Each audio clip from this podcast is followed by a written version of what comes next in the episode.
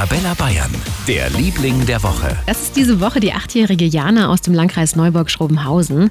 Denn ihr war im Lockdown so langweilig, da hat sie einfach ein Kartenspiel erfunden. Corona nervt, heißt das Spiel. Die Idee war schon von mir, aber dann habe ich Hilfe gebraucht. Das ging zusammen einfach schneller.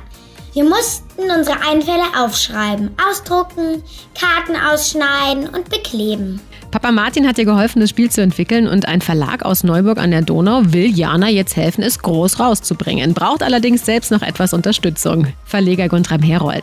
Ohne das liebe Geld funktioniert es nicht und da wir auch Corona geschuldet, gerade nicht einfach so ein paar tausend Corona-Nervs produzieren konnten und auf reißenden Absatz hoffen können, haben wir uns entschieden, das Ganze über Crowdfunding zu machen. Den Link zur Crowdfunding-Seite und noch mehr Infos zu Janas Kartenspiel Corona nervt gibt's übrigens bei uns im Internet auf arabellabayern.de. Für ganz Bayern, der Liebling der Woche auf Arabella Bayern.